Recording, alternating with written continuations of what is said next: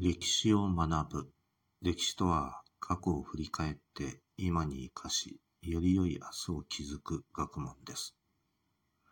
皆さんいかがお過ごしでしょうか？ミスターです。問題。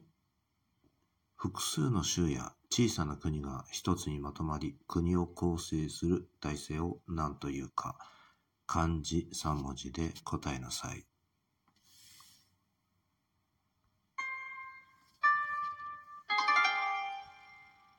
答えは連邦制です。現在ではアメリカやドイツなどのいずれも州の集合体として成り立っている国や今、ウクライナを攻めて世界的なニュースになっているロシアなどの共和国の集合体などが連邦制をとっています。それでは次回までごきげんよう。